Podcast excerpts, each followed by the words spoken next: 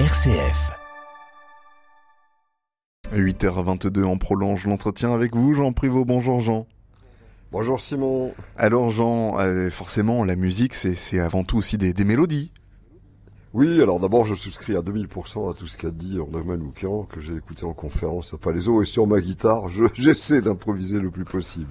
Alors au moment euh, de la fête de la musique, place aux mélodies, effectivement, à ces airs qu'on siffle le matin, euh, qu'on chantonne sous la douche, et on est bien avec la mélodie au cœur de l'actualité. Alors ce mot, si joli, constitue à lui tout seul déjà un mariage harmonieux. Un mariage Vous entendez gens qui auraient peut-être deux racines qui sont unies dans ce mot mélodie?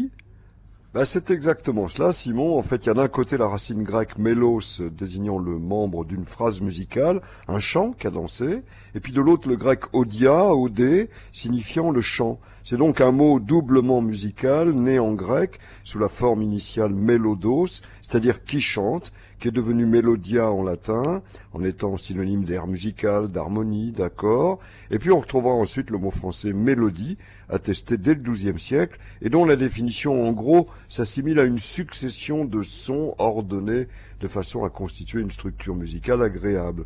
Alors ce sens nous est bien sûr resté, et dans la première édition du dictionnaire de l'Académie, on est en 1694, voici la définition du mot mélodie agréable effet du chant que produit l'harmonie et la musique, avec cet exemple, douce mélodie, il était ravi d'uire cette mélodie. Et au passage, vient un exemple, en cette fin du XVIIe, qui euh, rappelle qu'il y a aussi l'adjectif mélodieux, exemple que voici, je n'ouïs jamais rien de si mélodieux, la harpe est un instrument très mélodieux. Cinq siècles plus tard, dans la dernière édition du dictionnaire de l'Académie, on soulignera que le mot mélodie se dit particulièrement de l'air d'une chanson par opposition à son accompagnement. Alors, il faut aussi ajouter un sens au mot mélodie, attesté dès 1765, en tant que courbe de variation de hauteur dans une phrase, un mot. Et on peut en effet parler de la mélodie des accents, mais aussi de la mélodie d'un poème. Il y a d'ailleurs euh, de jolies citations sur la notion de mélodie au, sens large.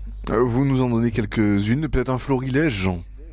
Ben oui, ben alors volontiers Simon, et puisque nous évoquions la mélodie d'un poème, voici Alfred de Musset qui déclare dans Le poète déchu que la poésie est si essentiellement musicale qu'il n'y a pas de si belle pesée devant laquelle le poète ne recule si la mélodie ne s'y trouve pas.